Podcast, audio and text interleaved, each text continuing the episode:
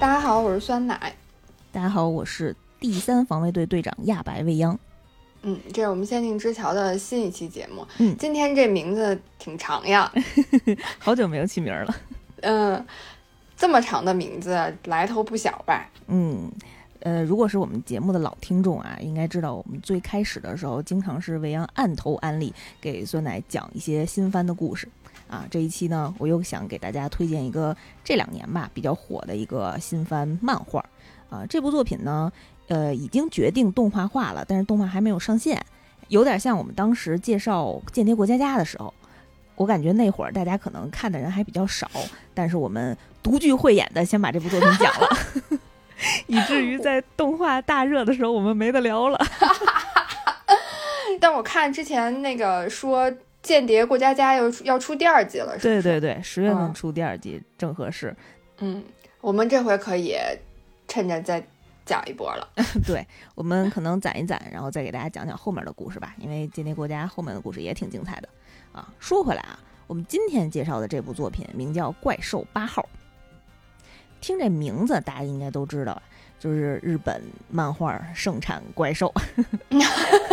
奥特曼里的那种吗？对，跟那差不多，反正这种大怪兽啊。这部作品呢是由作者松本直也创作的漫画，啊，它是二零二零年七月才开始连载的，一直在呃电子周刊《少年丈夫家》上进行连载。这个作品呢，这个漫画作品成绩还不错，阅读量呢是快速飙升，因为这部作品包含了大怪兽、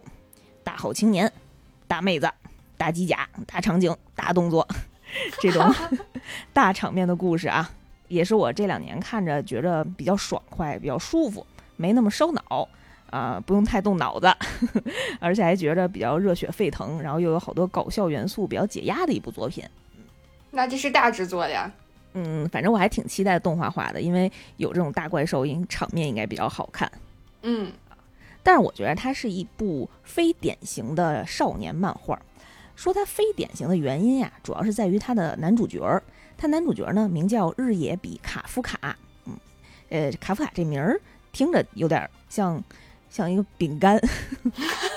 我怎么第一时间想到的是酸奶了？哎，是 是不是有一个卡夫卡酸奶？好像是你这么一说，反正是一吃的啊。嗯，他呀，呃，这位男主角呢，他是一个三十二岁的大叔。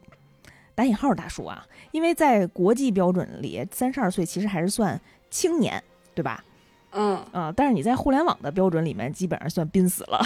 对对对，活不了三年了，过不了三级了。对，呃，所以我说他是一非典型的少年漫画啊，就是算是青年漫画。但是除了他以外呢，其他人都是嗯十六七岁的。哇，那他这挑战挺大的，这得多大的代际差异啊！对，反正他心理心理素质挺强大的，跟这些少男少女们一起工作啊。反正这是一部讲中年社畜绝地反击、继续热血战斗的故事。就是你看完这个介绍，就觉着是自己发生的故事，发生在自己身上的故事。我已经准备好纸巾了，感觉自己也得 抹个泪，准备冲了。对，但是它其实还是一个热血战斗番啊。嗯，开篇呢，这故事讲述的就是怪兽大国的日本，啊，呃，这个怪兽出现率呢也是世界上数一数二的，隔一段时间呢就会经受像奥特曼里面那么大型的怪兽，经受这些怪兽的荼毒，哦，给人类的生活带来恐惧和灾难，就是这么一个社会背景。所以他们一共有多少个怪兽？八个怪兽。我们讲的就是第八个怪兽怎么打它。有编号的是特别强的哦，但是还有成群结队的，就是上万的那种有小怪兽都不能命名儿，我这鸡皮疙瘩都起来了。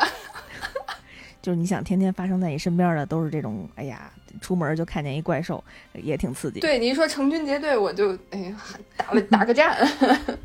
有怪兽呢，与之相对应的就得有战斗的部队。嗯啊，在这个故事当中呢，就是国家防卫队，就刚才我那个名字里面。我说到的防卫队第三部队，就是这个我们这个故事发生的所在区域，就是第三防卫队管辖的范围。嗯啊，这个防卫队第三部队的队长呢，名叫亚白米娜，呃，是个女生，黑长直，单马尾，长相非常貌美，战斗力非常高强。她有一个专用的武器啊，是一个重型狙击炮，啊，使用了一个特殊的弹夹。虽然这一套弹夹里只有五发子弹，但是每一击呢都有着无可比拟的超高破坏力。她是本作的女主角，嗯，二十七岁，这部作品的男主角，我们刚才说的那个酸奶卡夫卡，是亚白米娜的青梅竹马。哦，你以为他是防卫队第三部队的他这个队长的搭档吗？其实并不是，他的身份啊是一家怪兽清洁股份有限公司专门从事清理怪兽尸体的普通员工，就是他们这职业划分的还挺细致啊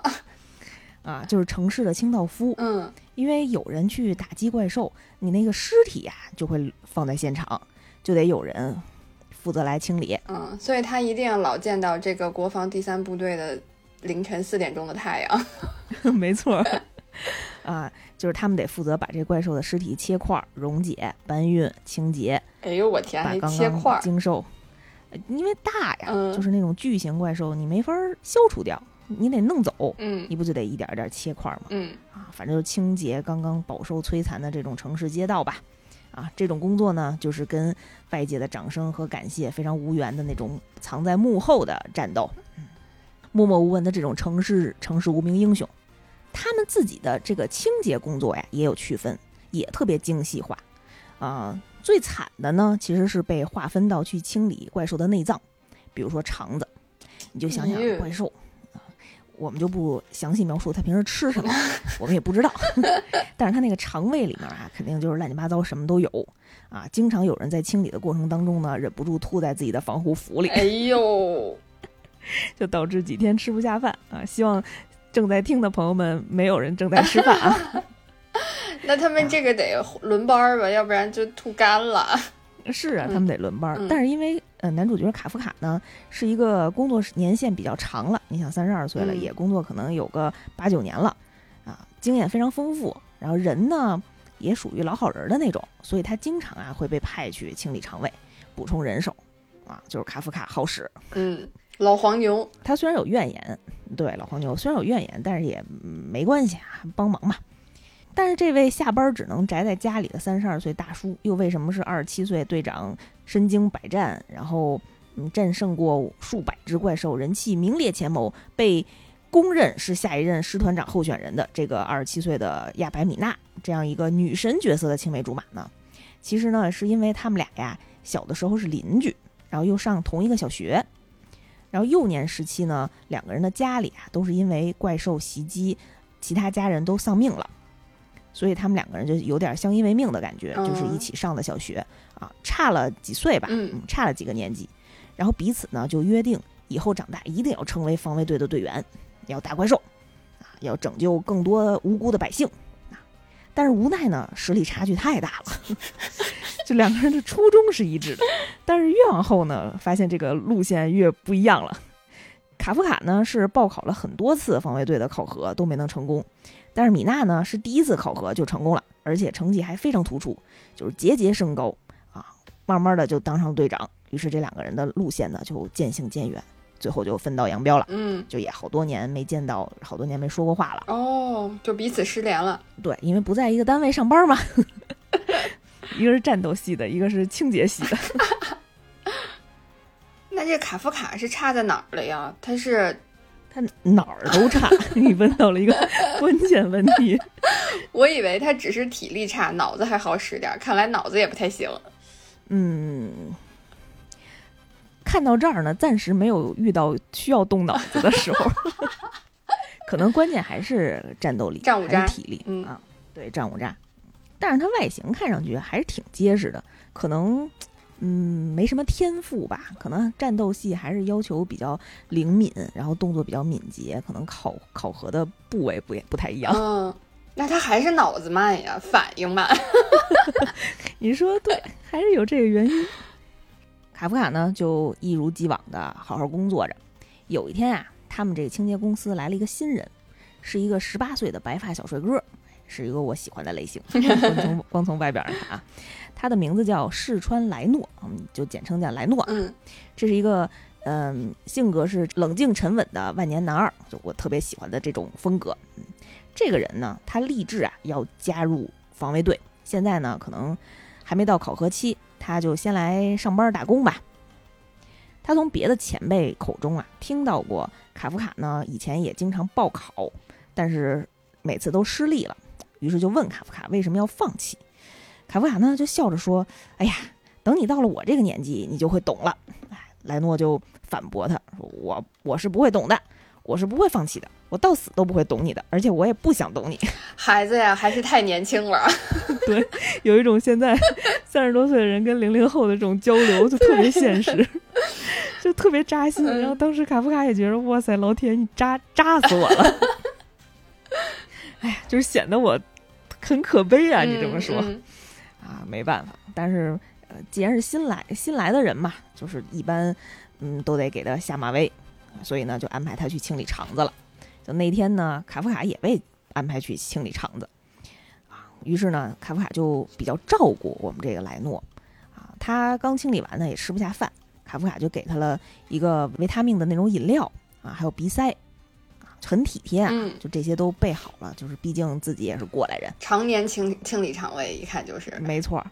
然后莱诺呢，就虽然嘴比较毒舌，但是其实内心呢也是一个大好青年，而且他毕竟刚初入职场嘛，这些礼仪还是要懂的。然后就感谢了卡夫卡，而且跟他说，就是多亏了你，我才能呃成功度过第一天的这个工作，非常感谢。而且还补了一句说。不到三十三，不到三十三岁都可以报名参加防卫队的选拔，你还有机会。哟，他们这也有年龄限制啊？是啊，这不是濒死前线吗？啊，因为莱诺就觉着卡夫卡在说自己已经放弃的时候，表情显得非常落寞。嗯，他就把这个信息告诉了卡夫卡了。哎呀，卡夫卡呢就觉着，哎呀，我这一个比你大了这么十多岁的人，被你安慰了，嗯，非常感谢你啊。就是你这人比我想象当中的好多了，不是那种愣头青儿，那种嗯不懂得人情世故的那种小孩儿啊。那莱诺就傲娇啊，就我说我不是那意思，你别多想，你别把我想太好。就这俩人在逗乐的时候，就突然啊，从莱诺身后就窜出来了一只大怪兽，哎呦，张开血盆大口，那个嘴呀张开的时候比莱诺整个身子都大，眼看着就把他的腰椎要咬断了。咦，但是情急关头。啊，莱诺就被卡夫卡扑飞出去了。然后卡夫卡就让莱诺赶紧跑，去通知防卫队。啊，你不是要成为队员吗？你不能在这儿放弃啊！啊，你快通知他们，你去打电话。然后自己就留下来殿后，然后从旁边呢随便捡了一根钢柱啊，准备正面迎击那个怪兽。哎呀，当时呢卡夫卡的心情就是想着，我肯定今天就搁这儿了，明年的今日应该就是我的忌日了。嗯。就脑内就开始走马灯了，就他就想起来曾经小的时候上小学跟那个亚白米亚的约定，哎呀，现在也实现不了了，终究我也没办法站在你的身旁跟你一起当防卫军去保护老百姓了。嗯，想到这儿的时候啊，突然莱诺呢就冲了回来啊，就大声喊，就是我已经报告给防卫队了，然后我们现在两个人来一起抵抗，没准还有一丝生存的希望啊。这两个人呢，就殊死坚持了那么半分钟，毕竟是肉体人身啊，对方是怪兽，反正就是呃靠躲，然后靠挡，坚持了这么半分钟吧。第三防卫队就及时赶到了，而且还是队长米娜亲自来的啊，解救了他们。这两个人呢，被第三防卫队的队员送到了市医院啊啊，把他们安排在一个病房里，并排的两张病床中间隔着一个帘子。俩人就开始聊天，就交心啊，就毕竟你知道啊，一起经历过什么事儿，两个人的感情才会升温嘛。这过过命了，对对，也算是过过命的这种呃打引号的忘年交了。毕竟差着十多岁，莱诺就比较感谢他，就说：“哎呀，今天如果没有前辈，我就肯定已经死了。就是你真的非常帅气，就果然你应该成为防卫队队员。你有这颗相当于见义勇为的心。”这我觉得这应该是比所有的事情都是更重要的。嗯，听完这个呢，那咱们男主角卡夫卡心里就像亮了一盏灯一样啊，就决定还得再鼓足勇气试一次啊！三十三岁之前还有机会，我得再报考。就想到这儿呢，就是特别昂扬向上的那个气氛。突然呢，他面前出现了一只手掌那么大的一个怪虫子，这虫子啊。嗯，长着一个怪兽的嘴脸，然后但是那种甚至蠕虫一样的身体，蜻蜓一样的翅膀，说了一句在日漫里非常经典的台词，叫“咪次开大”，就是找到你了。说完了就钻进了卡夫卡的嘴里。哎他就被吞下去了，就故意进到了他的身体里。啊，这边呢，在吞咽的时候就会发出很奇怪的声音嘛，然后莱诺那边就听见了，就把帘子一拉开，月光下他发现，嗯，原来躺在那个病床上的那个前辈变成了一个人形大小的怪兽。这个怪兽呢，就没有皮肤，像那种只有血管包裹着的那种健硕的肌肉群，就有点像《进击的巨人》里面的那个巨人的状态。嗯啊，然后戴着一个骨头的面具，然后剑龙一样的那种背脊，就是一一节一节的骨骼，这么一个人形人形怪兽。然后这个卡夫卡呢，就是这个怪兽啊，他往左边一看，一照镜子，我靠，看见自己变成一只怪兽了。然后这两个人就面对面大喊，就 尖叫，彼此惊吓。对彼此惊吓。然后这个时候，他们病房门口正好路过了一个老爷爷，然后就听见他们尖叫，然后一看屋里怎么有一怪兽，然后直接吓晕过去了。然后当时那个怪兽卡夫卡也特别紧张，还想去扶人家，然后结果一抓门，整个屋子就要碎了，就使的劲儿特别大，他也控制不住。嗯然后莱诺就说：“咱赶紧跑啊！现在这个形势很危险，咱也不知道发生什么了，咱先跑。”啊他们俩就从医院的窗户跳出去了。然后在啊往外跑的过程当中吧，这个怪兽卡夫卡呢就开始控制不住自己的身体，然后激动的呃不断变形。啊，就身体一直扭曲，然后反正才能扭回来，然后甚至还忍不住伸出舌头去吃电线杆上的乌鸦，就吃牲牲畜，你知道吗？嗯，然后突然跑着跑着呢，还说不行，我那个我要我要尿尿，我要上厕所，我憋不住了，怎么办呀？这怪兽事儿也挺多是他控制不了这个刚变身的这个身体啊，嗯然后结果就从他的胸口滋出来了两道液体，咦，这个怪兽的这个结构，生理结构也太奇怪了，太怪兽了。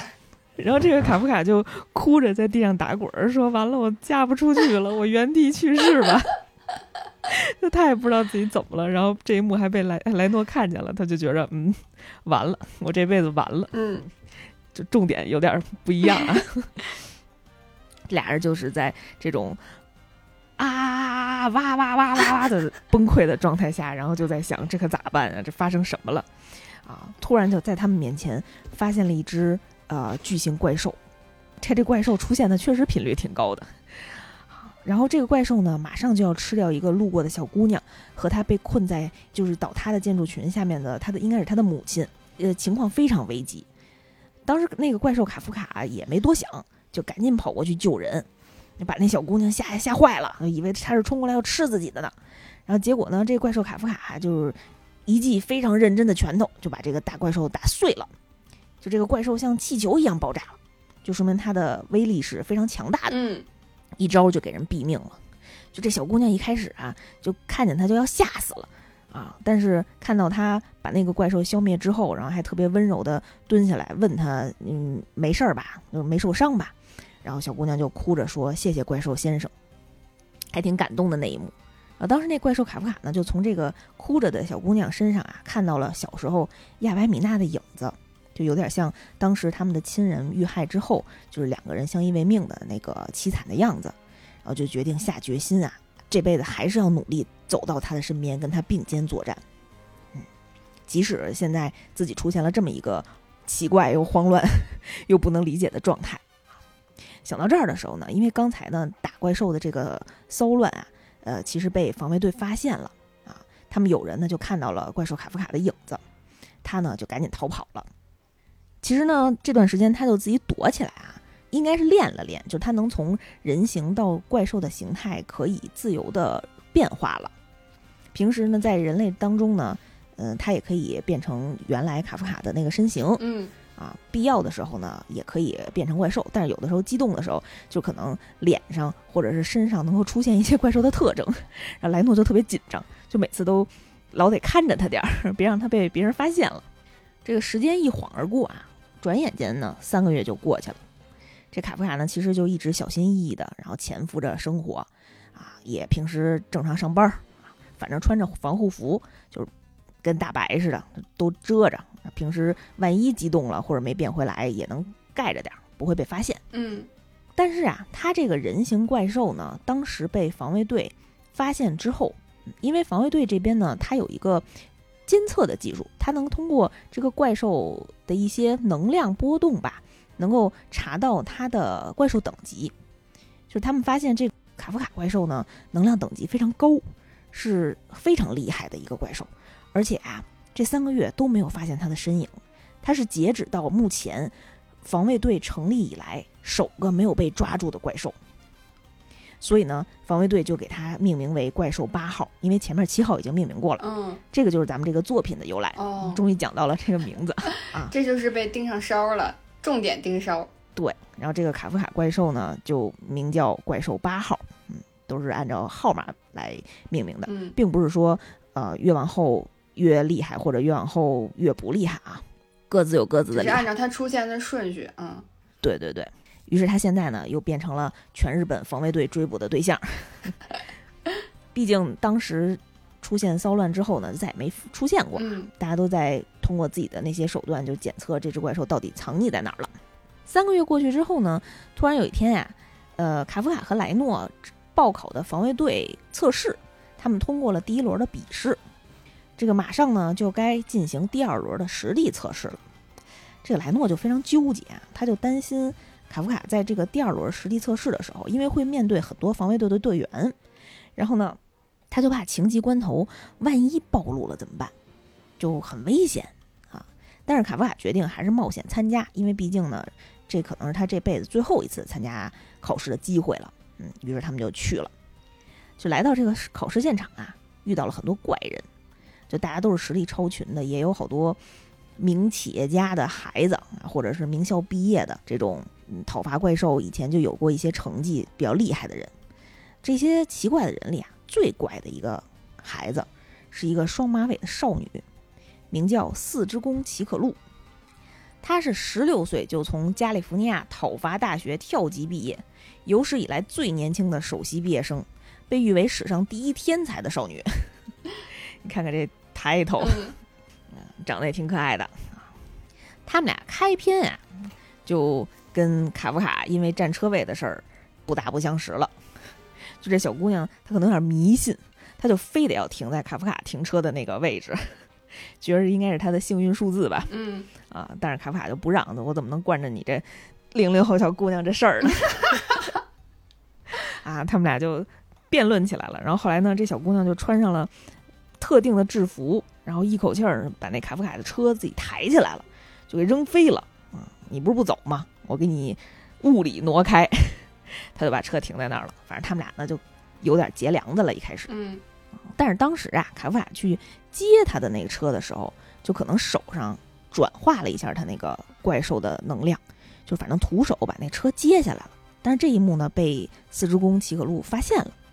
他就觉得这个男人身上可能隐藏着点什么，有点东西，就有一些关注，点燃了他的兴趣。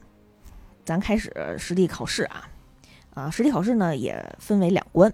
第一关是体能测试，就跑圈啊，就是各种障碍跑，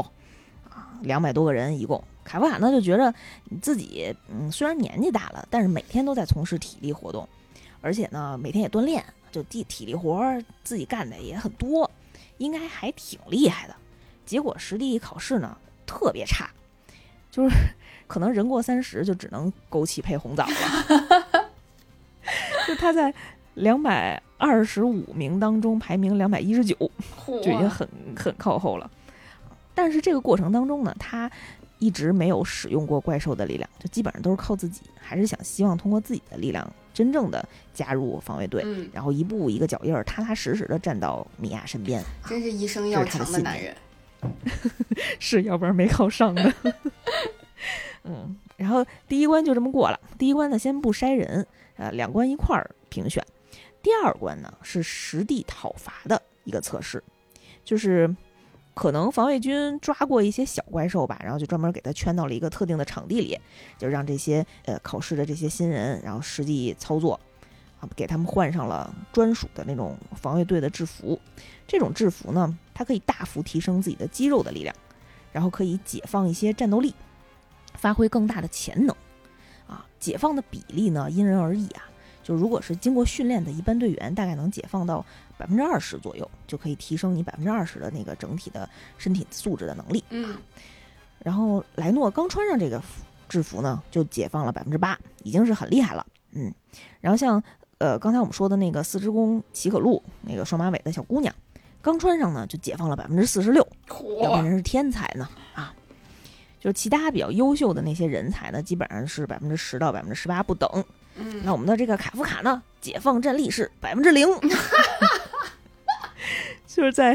就是在在那个监控器前面的那个呃第三防卫队的副队长，就是他们这次考试的教官，就看见这一刻的时候都笑哭了。就是没有见过是百分之零的，你好歹都有点数，就你好歹穿上这个制服，都有一些提升吧。嗯啊，哎，那比如说在这种考试实操的考试里面，万一万一就是有这些小怪兽把考考生就是打的快要不行了的时候，会有考官来救他们吗？他们这个制服非常的高级，就是他会判断你的身体机能，如果受到一定的损伤、一定的比例，它就会自动的给你打开一个防护罩，就是哦把你相当于保护起来。哦对，然后这样，呃，你可能救援兵就马上就给你带走了。嗯，带走的同时也淘汰了。哎，没错儿，当那个保护罩打开的时候，你就已经丧失了这次考试的资格、嗯，啊，基本上这么一个规则。那这卡夫卡马上就要打开了呀。你说的对呀，就是因为他先天条条件实在是太差了，然后连后天的这个制服都没有办法给他加 buff 啊，但是他就哎呀，他就纠结，完了，说这怎么办呢？我要用怪兽的力量吗？哎呀，我有没有，嗯，我们有有没有什么机会，有没有什么可能不用怪兽的力量，自己就能做到的事儿？他这一路上就在想啊，但是他要是用怪兽的力量，也能被检测到吧？他如果不完全变身的话，可能还好，哦就像刚才他接车那种，嗯就他可能把一些力量凝聚在自己的手上、腿上，他可能就会比常人发挥的能量会高一些。嗯嗯，但是相当于作弊嘛，就他过不了自己心里那个坎儿啊。他在思考这个过程当中呢，就吹哨了，就开始讨伐了。大家都是冲呀，就往前冲，尤其是那个四中齐可露那小姑娘啊，冲的特别快，然后一路上就是杀了好多小怪兽，还往前冲呢。但是卡夫卡这边吧，比较审时度度，他思考的方向呢是觉得，因为这个实力测试的考核，其实他们的教官并没有告诉他们呃，会从哪些维度进行评分，只是说要讨伐怪兽。所以呢，考虑到这个审核维度的多样性，啊，战斗力比较低的人呢，就应该负责辅助，啊，就不应该硬冲。你有人打主线，有人就打野嘛。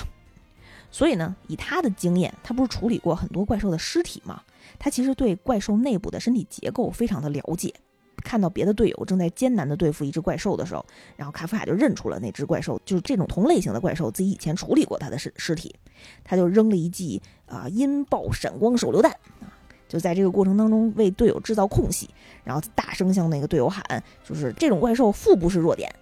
哦，啊，你就打他的腹部，成怪兽百科全书了。对，活体的，然后还能跟着你一块儿行动，啊，然后那个另外一个这个考试的战友就把这个怪兽击毙了，啊，卡夫卡呢边跑还边给自己成立了一座右铭，说连怪兽的内脏我都一眼能看透，给自己打起广告来了。样的男人，对，啊，就是心里就默默的给自己加油鼓劲儿啊，就这样一路加油吧，啊，刚潇洒了这么一瞬间，他就被怪兽扑出去了，就有一只怪兽就呃趁他不注意就给他摁飞了，啪飞了，然后在这个情急关头呢，他就被那个小姑娘四之宫给救了，嗯，就四之宫把那只怪兽给打打爆了。嗯啊，但是他在这个被扑出去的过程当中啊，身体有多处骨折，可能还有内脏的损伤。然后这个副队长就那主考官啊，从通过那耳麦就跟他说：“我建议你弃权吧，啊，就你现在可能情况比较危急，啊，我们这个监测到你的那个生生命指征啊，就是已经到一个濒危的状态，啊，但是卡夫卡呢也决定我要坚持，啊，我不能放弃，我这放弃了，我就再也没有办法站在米娅身边了，就特别少年热血漫的那个劲儿。”当时呢，他的那个好队友莱诺啊，他那个后辈，嗯，也非常想为他加油鼓劲儿啊，于是就把他扛了起来。这两个人就组组成了一个连体婴一样的一个高机动战士高达，就扛着他跑。就莱莱诺在底下当他的腿，然后呃，卡夫卡在前面指挥，就是说这种怪兽应该怎么打，那种怪兽应该怎么打，就是冲着周围的人喊这些作战的这些啊攻略吧。他们本来想说，呃，可能捡点别人的胜，自己还能积点分，打几只小怪兽，对对，积点分儿。然后结果没过几分钟呢，主考官就宣布考试结束了，因为呢，四之宫特别快，把最大的一只啊本兽瞬间就秒杀了。啊，介绍一下这个本兽的概念，就是一般像他们日本出现这种怪兽袭击的时候，都有一只嗯最主要的怪兽叫本兽，本体的本。啊，除此之外呢，它会带一些鱼兽。余下来的鱼，这个让他们 这个名儿太侮辱兽了，快太侮辱那些小怪兽了，多余的小怪兽牵制一些其他的那个零散的兵力吧，然后让那个本兽去做主体的破坏。嗯啊，结果四中呢就非常快的把那个本兽就已经打败了，所以这个考核呢就基本上结束了。嗯，可能零零散散的有一些小怪兽也被其他的那些考生就击毙了。就接到这个考试结束之后呢，大家就纷纷瘫倒在地呀。然后好多人也就抱怨，还还没来得及好好发挥呢，就没见着几只怪兽呢啊！就突然，就你说大的功劳和这个风头啊，都被四之公抢了。嗯，这个时候镜头就照到四之公这边啊，他也喘了一口气儿啊，觉得自己刚才表现不错啊，还挺高兴的。突然在他身后呢，出现了一个奇怪的怪兽。这个怪兽啊，跟当时那个怪兽八号，也就是怪兽卡夫卡。它的身体体积差不多，是这种人形怪兽，呃，浑身是纯白色的。但是这只怪兽啊，不在他们之前呃发下来的那个讨伐的清单里。嗯，四中还在奇怪呢，啊，就说怎么回事儿？这突然出现的，嗯，就是他还在犹豫的过程当中，对方呢只直接伸了一个手指，指着他的心脏的部位，然后发射出来了一道激光，就直接击穿了四中的制服。好在天才少女反应非常机敏啊！就在这个激光嗯打到的他的身体的瞬间，他往旁边稍微侧了一点点，就避开了要害。嗯，但是也是啊身受重伤。而且呢，他面对的这个怪兽啊，他还有一个特点，就是他还会说人话啊！他就边说话呢，边把之前那些被击毙的、死亡了的鱼兽全都复活了，就是现场啊。就那些被打败的那些怪兽全都站起来了，而且呢，从那个后方的防卫军他们那些考官的监测仪上，就纷纷发现这些被复活的鱼兽战斗等级还加强了，啊，就成倍加强，就现场呢就一度陷入了一个非常地狱模式的情况，因为现场都是新来考试的，其实都都是弱鸡。大家都非常紧张，然后第三防卫队的队员就赶紧整装待发，赶紧要冲到现场。这是之前那个本兽又复活了，然后能力又变强了吗？还是是一个新的呀？呃，对，本兽也复活了，那些鱼兽也都复活了，都是被这个人形怪兽那个通体发白的那个人形怪兽复活的。哇塞！因为防卫队他们他们算是主考官嘛，他没在现场。他们穿上制服来到现场的中间，其实还是有几分钟的这个空隙的。嗯，在这个过程当中呢，现场呢就全靠四职工和剩下的这些考生都不能算新兵啊，这些预备兵，他们现场支撑。尤其是四之宫非常拼，他刚才已经受了重伤，但是他还是继续顽强抵抗啊。他心里呢就一直有一个信念，他一定不能倒下。为什么呢？四之宫这个名字啊，呃，其实是。很有来历的，他呢是整个这个国家防卫队总司令的女儿，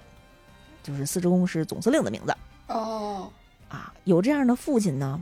就是我们能想到啊，就对女儿就非常的严苛。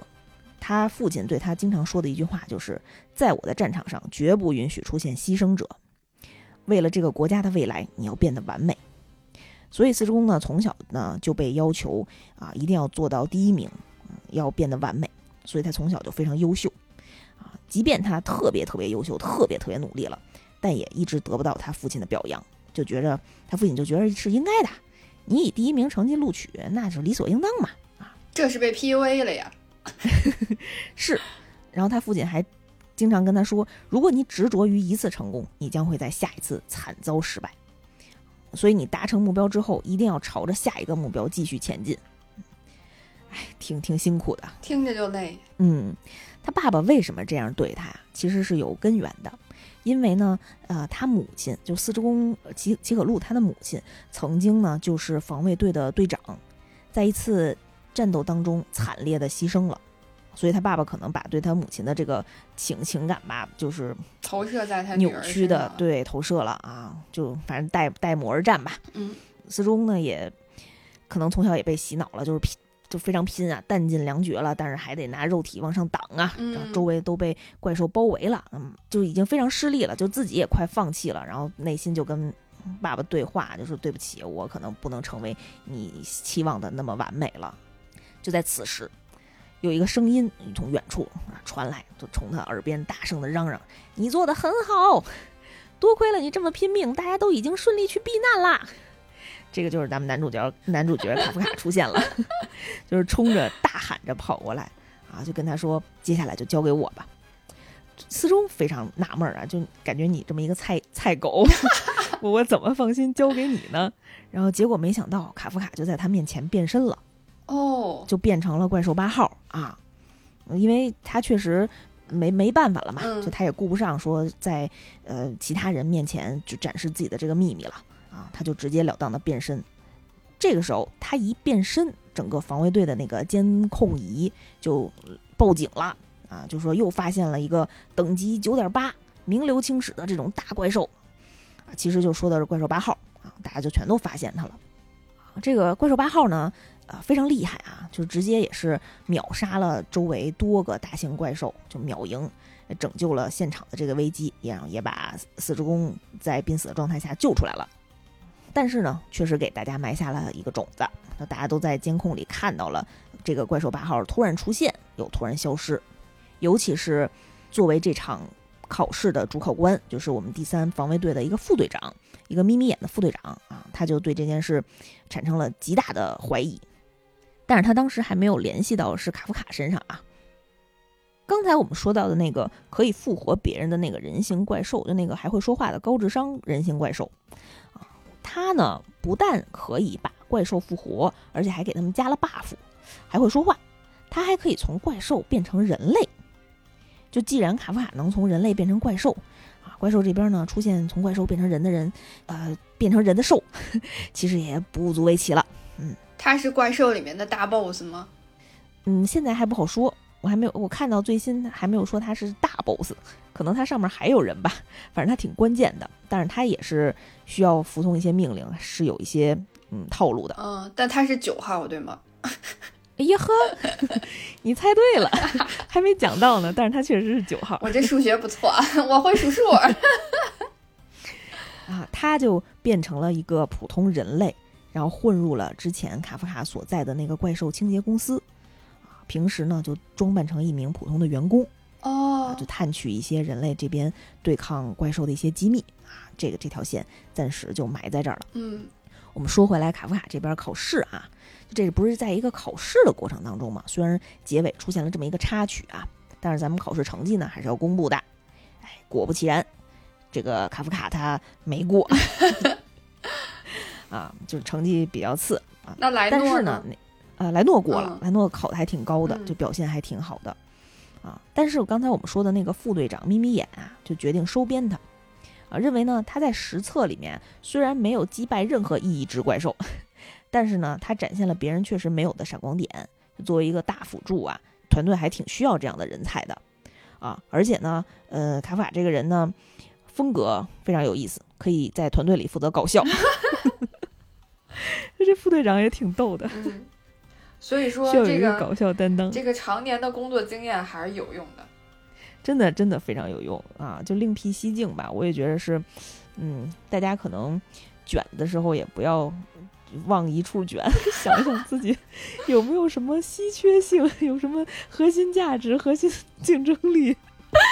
考虑一下其他的方向。你看个搞笑漫画要想这么多，这不是代入的自己吗？三十多岁了还得热血起来。嗯，于是呢，我们的视角就跟着这位三十二岁的大引号的大叔卡夫卡，成为了防卫队候补生。他是候补生，就是副队长说，虽然我收编你，但是你不是正式成员，就别人考上考上了都是正式的，啊，你现在只能是留队观察，板凳队员，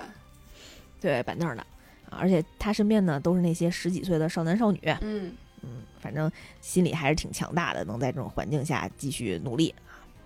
其实这个时候呢，我觉着呀，那个副队长有一点怀疑卡夫卡了，因为他当时消失和出现，然后那个能量爆发和消减下去的那个时间点儿啊，跟卡夫卡出现的那个时间点儿还挺吻合的，所以呢，他决定把卡夫卡留在身边，再查清楚一些。嗯有一点怀疑他了。在这卡夫卡入队之后呢，经过了两个月，大家都是一起啊努力训练，非常拼命啊，都大家呢都有明显的进步啊。呃，莱诺的战斗服解放力呢已经达到了百分之十八，就从最开始的八到十八了。四之弓呢也从原来的百分之四十六涨到了百分之五十五，嗯，已经非常高了啊。嗯毕竟是个今年的新人。其他人呢，基本上也是很优秀的同学，在百分之二十左右，基本上，嗯，百分之二十算是一个坎儿啊。如果突破了以后，就会成为一种天才的选手。好多人就是卡在二十左右了啊。但是我们的卡夫卡呢，啊，也成长了，他的解放力足足涨了百分之一。哎呀，苍蝇也是肉，苍蝇也是肉。嗯，对，就是他起码迈过这个坎儿了，从零到一嘛。嗯大家可以看看这本书，是非常不容易的啊。而他自己也特别激动，然后自己天天在那儿说：“好，我特别棒，壮志豪言啊，又开始给自己打广告了。嗯，就特别打鸡血。”呃，当时他入队的时候，他被选为候补生的时候，其实呃闹了一个笑话，就是他当时嗯放狠话来着，就当着副队长和队长还有所有那个新兵的面儿啊，然后就冲着米娅说：“我会努力站到你身边的。”就有种像告白一样的感觉，嗯也没考虑到这个场合。然后他等他清醒过来的时候，就觉得自己可能说错话了啊。但是这个时候，所有人都已经知道了。这些入队的这些小伙子们就特别眼红，毕竟那个米娅队长呢是他们心中女神一般的存在，然后就全都围着他，就一直逼问他，讲讲以前的故事，就知道他们俩是青梅竹马之后，然后就想说，我们都特想知道这个女神小的时候这些事儿，怎这么八卦呀？对，就拉着他让他讲。然后这个副队长呢也出来挑衅，他说：“我不管你之前跟他什么关系，反正这么多年的战斗经验，我都是在他身边的那个人，我是不会让出他身边的位置的啊。没事儿，我可以站他左边，你要是站他右边的话，对就你要是敢过来呢，你就必须得先迈过我这坎儿啊。但是他其实说是这么说啊，但是其实也是变相的鼓励和激励卡夫嗯卡，让他更加努力啊。平时呢，也给他融通了很多，开小灶后门吧，啊，对，开小灶。然后比如说让他晚上可以用训练室，啊，有的时候也教他两招，嗯，防卫的一些姿势或者一些动作什么的。私下呢，他们这个团队呢都非常友善的，互相之间的关系也都非常好。嗯两个月过后啊，第一次出任务的时机就来了。啊，他们就接到消息呢，就说发现呃城市里出现了一个一百五十米长的超大怪兽，啊，这个怪兽呢，就感觉是一群大蘑菇组成的一个巨型蘑菇屯儿，嗯，全是毒蘑菇，这么一个蘑菇组 蘑菇屋，蘑菇屋啊，就当时就需要这个第三防卫队呃新兵这个小组出动啊，去击杀一些鱼兽啊。这个本兽呢，呃是由队长和副队长他们来负责。在这个作战过程当中啊，就齐可路就四之弓呢，一如既往的非常强大啊，就冲在最前面，消灭了很多鱼兽啊。除此之外呢，莱诺的表现也特别可圈可点，就很拼，很要强，因为他心中的信念呢是一定自己要变强啊，强大到不需要卡夫卡前辈再次变身。莱诺这个时候啊，就已经对那个卡夫卡呃有异样的感情了，呃，就是战友啊，战友，因为曾经不是帮助过自己很多次嘛，嗯救自己于水深火热当中，所以呢，他觉着就是卡夫卡现在既然已经当了队员啊，你如果再变身，你很有可能就暴露自己的身份了。嗯而且呢，你暴露身份之后，你要么就被杀掉，要么就会被带到研究所，你解剖啊或者怎么样，反正下场都会非常惨。他就不希望这种事情发生啊，所以就觉着战场当中呢，自己一定要呃变得强大起来啊，这是他的一个心路历程。然后在今年呢，这些新人呢，呃，表现都挺好的。呃，卡夫卡呢，也因为刚才我们说的，就借助他自己的另外一种曲线救国的 核心竞争力的能力，靠着以往的这个经验啊，现场呢去呃实地解剖别人刚刚打死的这个怪兽，去找寻它里面的一些弱点，因为他发现现场有很多新型的怪兽，自己以前没有见过。嗯于是呢，他就很快的在这个新型怪兽的颈根部找到了它的怪兽的核心，就是每一种怪兽它可能都有一个特别核心的弱点。他就把这件事情呢告诉了所有的队员，要从颈部的侧面去进行射击，就这样的一击呢，就可能就把它击毙了，也会节省很多弹药啊。而且呢，他还发现了一个重大的情况，就是，呃，这些被打倒的鱼兽身体里面居然有增殖器官。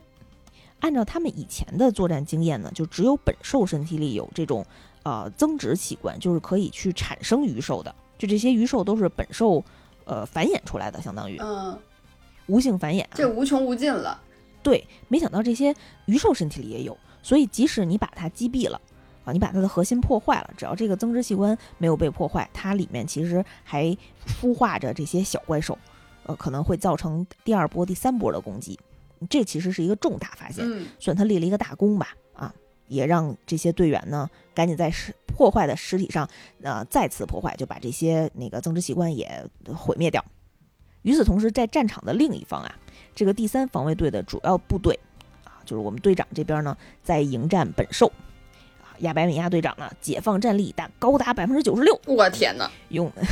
用他的高射炮三发吧，就击败了这个本兽。嗯，然后副队长那个咪咪眼儿呢，他非常擅长用刀，呃，他呢是一个对抗小型怪兽非常厉害的人才啊，他这个刀法呀快到无形，所以这两个人呢，就是一个人负责大怪兽，一个人负责小怪兽，就配合的天衣无缝啊，这个组合非常厉害。击败本兽之后呢，一般都会有大量的鱼兽一起做垂死挣扎，大伙儿呢就一起冲啊，就一起上，就做最后的冲锋。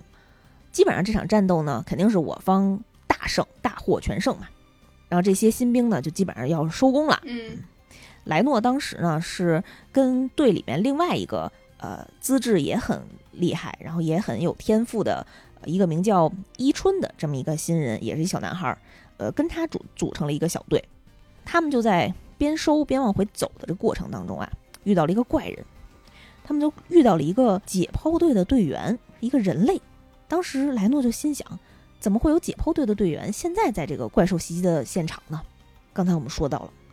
有谁混入了我们这个解剖队的成员里？那就是九号啊！对，就是我们现在还没给他命名，但已经被酸奶给他定名了的 这个怪兽九号啊，就是他变成的那个人类。嗯他当时正在研究这些鱼兽的尸体啊，而且他自己碎碎念着说，增殖器官都被破坏了，哎，为什么会被发现呢？难道他们人类的这个队员里面有对怪兽很熟悉的人吗？啊，他转过头来发现莱诺和伊春这两个新兵啊，啊，就心想，要不然我问问他们，啊，于是又用一个手指指着他们俩，然后发射出了激光，然后又给他们俩那个直接制服就击穿了。他不能直接问吧？他都是人形，他也挺，非得显他摆一下。想抓走，他想抓走一个，哦，就可能严刑拷打吧，或者逼问怎么样？嗯，他的目的是这样。当时莱诺就想起来了，就是这个人是他们当时在考试最后现场出现的这个怪兽，而且呢，他们队员里最厉害的那个四之弓都对他无能为力，都被打得重伤。啊，我们俩这俩新人就更打不过去了，我们俩加一块儿也没四之弓厉害啊，怎么办呢？虽然当时莱诺觉得自己根本没有胜算，啊，但是因为上次亲眼目睹了四之弓差点被打死，于是他想到了卡夫卡当时对他做的事儿，他就让身边的伊春先走，先去通知队长，他要在这个时候做那个能为同伴挺身而出的男人。现在这个责任放到自己的肩膀上了，就是通知通知队长这件事情还是很重要的，所以伊春就先走了啊，啊，就赶紧先先去通知了那个防卫队的大部队的成员。然后莱诺呢，经过这两个月的锻炼啊，其实成长也非常大。他观察入微啊，他能从对方的起势的准备动作，就是伸手的这个过程当中啊，快速判断对方可能要打击的那个打击点在哪儿，所以能稍微避开一些要害。就虽然自己是已经身上中了很多枪了，但是并没有打到自己的那个核心器官的部位，就靠这件事儿，他支撑了好几分钟，已经非常厉害了。嗯，但是撑不了多少轮啊，这都是就感觉是对方损失零，自己损失八千的这种战斗。情急关头呢，伊春又返回回来了，回来辅助他吧。啊，因为对方呢其实也是一个战士，他不想自己做逃兵，毕竟是考上防卫队的人。于是两个人呢就一起拼，但是纷纷都挂彩了。这个时候总部那边呢就发现一直联系不上莱诺和伊春的信号，而且呢监测不到他们的生命体征，就赶紧把这件事儿报告给副队长了。当时卡夫卡正好在副队长身边，然后听到了莱诺的名字呢，就呃非常激动啊。就觉得他们俩可能就陷入了险境，于是就又偷摸变身了，啊，就凭借着怪兽的力量呢，快速的赶到了莱诺的所在地。就在怪兽九号差一点杀了莱诺之前，一拳就把他的头打飞了。但是很快呢，这个怪兽九号就头又长回来了，是一个带重生、带复原能力的一个一个非常厉害的人形怪兽。嗯，但是当时呢，八号就卡夫卡看见莱诺和伊春伤痕累累，就非常生气呀。卡夫卡很生气，怪兽八号很后果很严重，于是他就火力全开呀。然后对方呢也因为大意了，就没想到卡夫卡这个怪兽这么强，就是现场他就完全被压制了，对方被压制了。嗯。然后这个怪兽卡夫卡呢就接二连三的攻击，攻破了对方的外壳，暴露出来了他的核心，眼看着就要消灭对方了。这个时候，防卫军的成员来了，用枪。对住了他们俩，动一下我就击毙你！就在这个空隙当中，那个人形怪兽怪兽九号趁机逃跑了。临跑之前呢，还跟卡夫卡说了一句：“我下次再见到你，我一定会杀了你。我已经知道了你所有的能力。”就逃跑了。你说这耽误事儿啊！你这个桶，哎呀，那只留下怪兽八号自己一个人，自己一个兽，自己一个兽。但是他也趁着防卫队的成员去救莱诺和伊春的过程当中也逃跑了。因为他的那个身体也挺敏捷的，嗯，作为一个怪兽形态啊，他就先逃到了一个没有人的小巷子里，准备变身回来，然后好赶紧再回去救助其他队员。结果好巧不巧呢，他在这个小巷子里的时候撞上了副队长。呵，本来副队长就啊就对这事儿耿耿于怀，结果看见他的一瞬间，二话不说就拔刀了，直接解放战力到百分之九十二啊，我就开始讨伐你，并不给人家说话的机会。再加上我们刚才说到啊。就是这个咪咪眼的副队长，他是专门适合对付这种小型怪兽的人啊。他动作呢就不像是人类能够做出来的动作，稳准狠，冲着这个卡夫卡就一刀一刀一刀的劈。再加上呢，这个怪兽卡夫卡他是人呐，他知道所有的事儿，所以他也不能对副队长使用怪兽之力啊。他知道自己一拳可能就会把别人就打打废了呀，他就只能躲，只能躲闪，所以身上呢就中了好几刀，那没办法了。再不主动出击，他可能就就就撂这儿了。那他倒是开口说话呀，声儿都能 听出来呗。他，但是他当时那个局势，因为正在作战当中，他也没办法思考太多，他也不知道副队长对他是什么态度，嗯，也不能直接就暴露自己啊。他就想了一招啊，啊，他就通过主动暴露出自己核心的位置，迷惑对方，就相当于吸引对方，让让对方向自己的核心位置进行出招。但是与此同时呢，他从侧面打击了副队长的那个手腕吧，应该是就把他的刀打飞了。啊，趁着对方有这么一个空隙，然后自己趁机逃跑了。变成怪兽之后有脑子了，脑子要 对。嗯，可能是因为速度快吧，就有这些时间和精力去进行思考。嗯，然后。这个虽然他逃跑了，但是这副队长越来越怀疑了，就说：“哎呀，你就心想啊，就是为什么对方一前面一直在躲，而且呢，最后瞄准自己，呃，不是瞄准自己的要害，而是打掉了武器，而且刚才跟他对抗的过程当中啊，就感觉是一个人类和人类作战的方式。”他在思考这些问题的同时呢，呃，下属啊也向他来报告，就说发现了怪兽可以转化成人类的这件事儿。就因为他们有监控录像，就看见那个怪兽九号啊变化成人类，整个这个过程了，而且看到他变成了那个清洁队的队员，那个解剖队的队员。这个时候他们才把它命名为怪兽九号的。刚才我们已经剧透了，他们就在调查这个，因为有照片了嘛，有监控录像了，他们就在找这个人，发现找不到了。毕竟呢，对方已经早在路上随便吃了一个路人，已经把这个身份转换掉了啊，换一个脸很容易。逃跑之后的卡夫卡呢？啊，顺利的转换成了人形，啊，因为刚才考试的时候我们没有后续没有提详细提及啊，就是那个四之宫齐可露那个小姑娘，不是也知道呃卡夫卡的真实身份了嘛？就知道他会变成怪兽这件事儿。于是呢，他们两个人就一起去到医院去探望受伤的莱诺和伊春。呃，莱诺也是知道的，对吧？嗯现场只有伊春不知道这个事儿。于是莱诺啊就在现场，就在那个病房里啊，非常诚恳的再一次的感谢了卡夫卡，觉得又一次的被前辈拯救了。啊，旁边醒着的伊春，他们当时呢以为伊春没睡醒，结果突然伊春说话了，说：“哎，你为什么感谢大叔呢？” 大家就呃就一下哑口无言，也不知道怎么跟他解释。然后伊春就想说：“哎呀，我也不明白为什么怪兽八号要救我们，但是他真的非常热血啊，他真的好强啊！”就一脸的那个憧憬，你知道吗？嗯 啊，而且还描述说，当时他哐当一下就把那怪兽九号的头打飞了，圈粉我觉得他特别帅，对，就就圈粉了。然后那个旁边的卡夫卡就特别高兴，然后在那儿偷笑，然后还在那儿害羞。然后一春就说：“大叔，你为什么要害羞呢？” 嗯，然后嗯，旁边的莱诺心想就说：“哎呀，还好一春是个傻子，这搁别人可能就发现了。”过了两周啊，这两个病号就出院了啊。他们这个新兵团呢，就组织一个啊、欢迎他们出院的一个小晚会啊，大家一块儿聚餐。因为他们这个新兵团里啊，有一个作为国内最大的对抗怪兽兵器公司出云科技的大少爷，就是他们现在穿的这个制服，就是出云科技哦，生产的。大赞助商，对，呃，他们家儿子就是这个防卫队的一个成员，嗯，然后所以呢，这是带资进组嘛？没错儿啊，但是本身能力也非常强啊，嗯所以大家这个欢迎会上吃的都是什么 A 六级的黑毛和牛，嚯，什么双酱牛肉，都是那种特级料理啊，气氛非常融洽。就是因为当时卡夫卡看见这个小男孩说：“啊，你就负责那个整个欢迎会的准备吧。”然后四职工还问他呢：“你是不知道他是谁，就安排了这个工作给人家吗？你可真会使唤人啊！”嗯，但是对方也没说什么，就整个是一个啊、非常和睦，然后团队凝聚力非常高的一个组织，一个小分队。在这个最快乐的时候呢，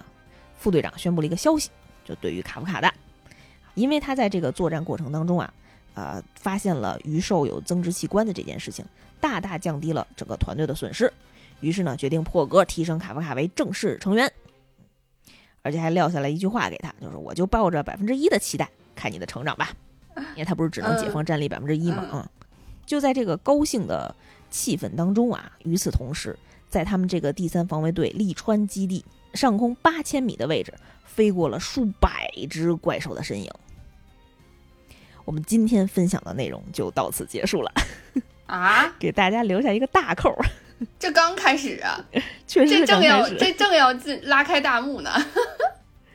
啊。我们今天聊的内容大概是呃漫画里到二十三、二十四话左右，嗯，是其实第一大块儿讲述了呃卡夫卡变成了怪兽八号，然后顺利的加入了第三防卫队。虽然他如愿以偿的加入了第三防卫队啊，但是他其其实今后的路还非常的艰难啊。嗯后面他能否隐瞒住自己是怪兽的这个身份？因为毕竟很多人已经开始怀疑他了啊。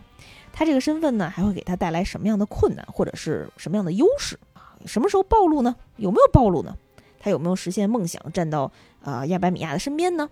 啊，怪兽九号有没有被抓到呢？啊，他们团队里有没有人员伤亡呢？嗯，大家自己慢慢往后看吧。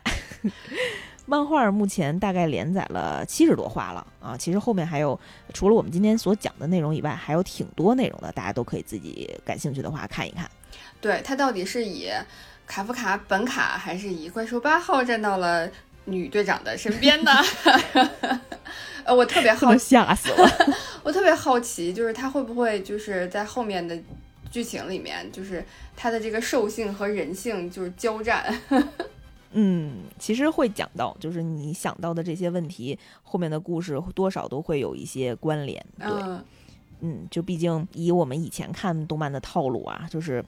你这种人格转化，然后这种人兽交替啊，多少都会有一些互相侵蚀的嗯状态。嗯对，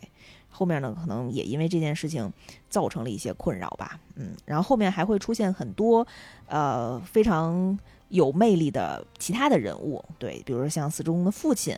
啊，像他们这个防卫队里其他队咱们是第三防卫队嘛，嗯那其实还有一二四五六啊，这些队呢都有自己的队长和副队长啊哦，，也出现了很多这种群像的人物还是挺精彩的嗯啊。我也非常期待这部作品的动画化。嗯，好，嗯，我先给酸奶剧透了，大家自己感兴趣的话可以看一看啊。单行本应该也出了啊、好几本了，嗯，还是挺值得收藏的。